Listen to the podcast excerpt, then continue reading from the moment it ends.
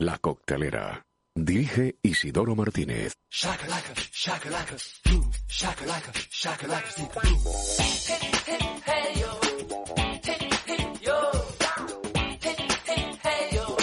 Bien, y seguimos, seguimos en la coctelera de Radio Inter, aquí pasando la tarde del sábado con todos nuestros queridos oyentes, aquí en una gran mesa redonda que a nosotros nos gusta llamarlo nuestra, llamarla nuestra mesa camilla. Y acaba de entrar por esa puerta un personaje muy importante a quien nosotros hoy vamos a tener el gusto de entrevistar. Digo personaje muy importante porque tiene un currículum impresionante, eh, tanto a nivel particular como sobre todo por el motivo principal que es por el que está allí y es en su faceta de escritor porque nosotros sí que atenemos y nos eh, fijamos en, aquella gente de nuestros compatriotas que efectivamente tienen mucho que decir a través de su cultura, a través de su arte, a través de, sus palabras, de lo que sea. Concha nos ha conseguido hoy a un personaje maravilloso, Fernando Benzo. Concha he dicho y es Rosa. Es que estoy a ver Rosa y Concha. Pero mío se llama Rosa Concepción y nos estamos enterando ahora mismo. bueno, ella sabe perdonarme. La pregunta es, ¿quién es Concha ¿Sabe lo, que me ¿Sabe lo que me pasa con los nombres? ¿Eh? Sí, sí, sí, lo sé perfectamente. Rosa. Perdonable. Bueno, pues hoy tenemos en nuestro programa La Costelera. Como ves, va todo como muy deprisa porque es todo eh, dos horas de, programa muy variado y, y, muy completito. Como digo, el programa La Costelera a Fernando Benzo, autor de la novela recientemente presentada Nunca fuimos héroes. Los años felices fue su primera publicación. Diez cuentos tristes reúne algunos de sus relatos. Recibió el premio Kutsa Ciudad Irún con Marilú y la vida cómoda.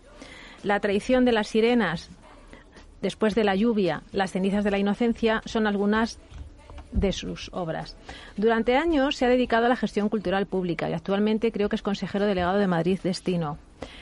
Buenas tardes, Fernando que parece que solo hablamos nosotros. Nada, muy buenas tardes. Estoy pensando si te tengo que llamar Rosa y Concha. y todavía tengo dudas y me siento inseguro. Muy bueno. No, Rosa, Rosa está bien. Bueno, pero nuestra Rosa es comprensiva y sabe lo que pasa. y yo, bueno, otra vez le llamo otras cosas más raras. Sí, lo de Concha ha quedado bien. Buenas tardes. Nunca fuimos héroes es un thriller policiaco en el que veremos y recordaremos muchos episodios cometidos por los malos. Porque tú hablas de buenos y malos, como Gabo y Harry. Digo malos, aunque en ningún momento aparece el nombre de ETA, que todos sabemos que estás hablando de ello, evidentemente. ¿Por qué evitas nombrarlo? Pues mira, efectivamente, lo primero es, es, verdad que esta es una novela policíaca que por el tema que trata, para mí era muy importante dejar claro que aquí no había dudas, que había un bando que era el bueno y que hay otro bando que es, que es el malo. Es decir, que están los agentes de las fuerzas y cuerpos de seguridad que luchan contra el terrorismo y los que cometen los crímenes, los terroristas, que evidentemente pues son los malos de la historia. Por usar un lenguaje que no solo es un lenguaje que suena un poco infantil, que es el lenguaje que solían usar en su momento los agentes que se dedicaban a, a la lucha contra el terrorismo. El por qué no mencionar la banda terrorista, bueno, pues es una forma de establecer una cierta distancia, incluso imponerle al lector una cierta distancia. Es decir, que no haya ninguna posibilidad de que empatices con esos malos hasta el punto de que ni siquiera se les da una identidad, aunque es evidente de, qué banda se trata, no se les da un nombre colectivo, se, da el nombre al terrorista, que es el, villano de la historia, por así decirlo, pero la banda como tal se usa precisamente, el narrador de la novela usa un poco, digamos, esa terminología policial llamando simplemente la banda o los malos sin darles un nombre concreto. Bueno, eh, faltaba quizás una novela como Nunca fuimos héroes para que nos diéramos cuenta de la trascendencia, de la importancia de los policías en esta horrible lucha contra el terrorismo? Pues yo, esa fue la idea por la que, por la que empecé a escribirlo, la sensación de que había una, una, una deuda pendiente que de alguna manera yo humildemente pues intentaba eh, compensar, por lo menos que era que reconozcamos lo suficiente, no unos cuantos, sino a generaciones de policías y de guardias civiles que, dedicaron toda su vida a luchar contra el terrorismo y fueron, fueron décadas de lucha. Y la verdad es que hemos hablado poco, poco de ello y se ha escrito poco sobre ello. Yo suelo decir que si estuviésemos en Estados Unidos existirían ya 200 series de televisión, 200 novelas, no sé, habría de todo contando, contando las historias de estos, de estos policías. En nuestro caso, en nuestro país, quizá porque todavía está muy cerca en el tiempo y también quizá porque somos un poco pudorosos, digamos, ¿no? Nos da como hay que, vamos, a mí me pasó al afrontar, al afrontar esta novela, hay que superar un poco barreras mentales que te pones a ti mismo, pues es verdad que no lo hemos contado lo suficiente y yo creo que la historia de esta novela pues merecía ser contada para poner, entre otras cosas, para poner en valor la labor de tantas personas que se jugaron la vida por, por protegernos a todos al final. Hablaba antes con José Luis de, de qué libro leo, que lo tengo aquí a mi espalda, sobre otros libros en los que se ha tratado este tema mm, de forma, voy a decir, un poco frívola, ¿no? Y no frívola, pero no sé, de una forma diferente, como como si fue, no hubiera tanta maldad en lo que realmente se ha cometido. Y yo creo que las cosas hay que llamarlas por su nombre, ¿no? Bueno, hay, hay en, otros, no es mi caso, hay, ha habido siempre, o ha habido en algunos autores, una cierta tentación de, de equidistancia, ¿no? De, bueno, pues un poco de, justificar o decir que no hay tanta diferencia entre, entre lo que yo digo, los buenos, como estamos diciendo, los buenos y los malos. Yo, desde luego, no me sitúo en esa equidistancia. Tengo muy claro quiénes son los unos y quiénes son con los otros. Bueno, se han, se han hecho obras ya en este sentido muy claras y muy que han abierto un camino para la creación, manteniendo esas ideas sin, sin, sin que dé, digamos, ese pudor al que antes me refería. Mm. Y yo creo que hay un camino abierto al que yo he intentado incorporar esta perspectiva de los, de los policías. Pero es que yo creo que es indiscutible que no son iguales quienes nos protegen y quienes cometen asesinatos. Por tanto, desde esa perspectiva es desde la que yo escribo esta historia. Y Fernando, ¿te guardas mucho eh, en Nunca Fuimos Héroes? Me guardo sobre todo, no, me guardo, vamos a ver, en, la, en las páginas de la novela está el espíritu de todo lo que yo quería contar. Lo que yo me guardo está en la novela, pero a la vez me lo guardo. Es decir, eh, lo que a mí no me gusta es diferenciar lo que es real y lo que es ficción. Esto es una novela, es una novela de ficción con una base real muy fuerte. Pero yo quiero pensar que una vez que he cogido ese ingrediente de realidad, ese ingrediente de ficción, lo he cocinado y lo he convertido en una única novela, los ingredientes ya no se pueden separar. Con lo cual, en realidad, lo que me guardo al mismo tiempo está en la novela, que es qué parte es real y qué parte es ficción, cosa que me niego a diferenciar. No sé si he hecho un juego de palabras y se me ha entendido no, pero... Perfectamente. y Fernando, eh, ¿tú crees que valoramos lo suficiente a nuestros cuerpos de seguridad? Pues por una parte sí y por otra parte no. Vamos a ver, cuando se hace una encuesta de quiénes son las instituciones más valoradas en nuestro país y demás, policía y guardia civil siempre salen eh, en lo más alto, es decir, están entre las instituciones más queridas. Pero al mismo tiempo que son muy queridos y muy respetados, son muy desconocidos. Es decir, yo en esta, en esta novela no solo quería un poco retratar cómo eran las operaciones policiales, las investigaciones, la persecución de terroristas, sino también contar un poco sus vidas. Es decir, al final uno no es una sola cosa, es decir, no somos seres unidimensionales. Tú no eres policía permanentemente, estás persiguiendo a los delincuentes. También es una persona que eso incide en tu vida, en tus relaciones amorosas, en tus relaciones personales, en tus relaciones con los compañeros de trabajo. Es decir, son vidas muy peculiares. Y en ese sentido, aunque es verdad que todos les respetamos mucho y les admiramos mucho y estamos muy agradecidos, lo decimos siempre, al mismo tiempo, quizá no tenemos mucha idea de lo dura que es su vida, porque realmente es una vida muy sacrificada. Hay que tener mucha vocación de servicio para dedicarse a estas cosas. Lo vemos en las manifestaciones, ¿no? Cuando dan no son tan buenos como cuando ayudan, ¿no? Rápidamente le retiramos el cariño, sí, salvo que nos pase algo. ¿eh? Eso es como eso de Santa Bárbara cuando truena, no me acuerdo bien cómo era.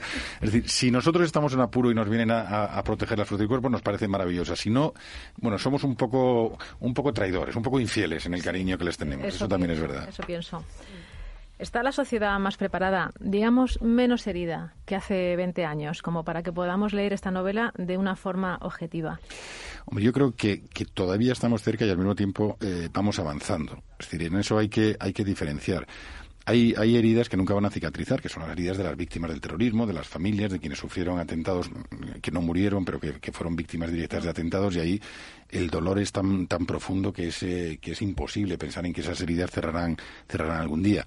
Como sociedad sí vamos avanzando, es decir, evidentemente cuando tú has vivido un drama como es el, el terrorismo, pero cualquier drama, tanto en lo personal como en lo colectivo, hay que mirar hacia adelante. La vida sigue y lo importante es mirar hacia el futuro. Pero sobre todo como sociedad tenemos que mirar al futuro sin dejar de ser conscientes del pasado. Es decir, vamos estando preparados a hablar de estas cosas, pero es que además debemos hacerlo. O sea, debemos consolidar la historia de lo que pasó y el recuerdo de lo que pasó para que no se olvide. Por eso de que se suele decir de que los pueblos que olvidan sus, sus errores están condenados a repetirlo. Pues esto es un poco lo mismo. Es decir, entre otras cosas, tenemos que recordarlo en primer lugar por afecto a, la, memoria de, sus víctimas, pero también para, para asegurarnos entre todos de que algo así no vuelva a ocurrir en nuestro país. ¿Y estamos tan, tan preparados como para tener ciertos representantes en el Parlamento? Bueno, eso ya, es entrar en, eso ya es entrar en política y lo deseable es que quienes defienden objetivos y postulados y principios y criterios semejantes a los que defendía una banda terrorista estuvieran o no estuvieran ya eh, presentes en la vida política. Desgraciadamente lo están.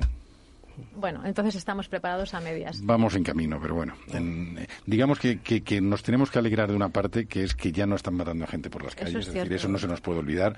Estamos hablando de una banda terrorista que cometió 3.000 acciones terroristas, que mató a aproximadamente 900 personas y eso ya no ocurre.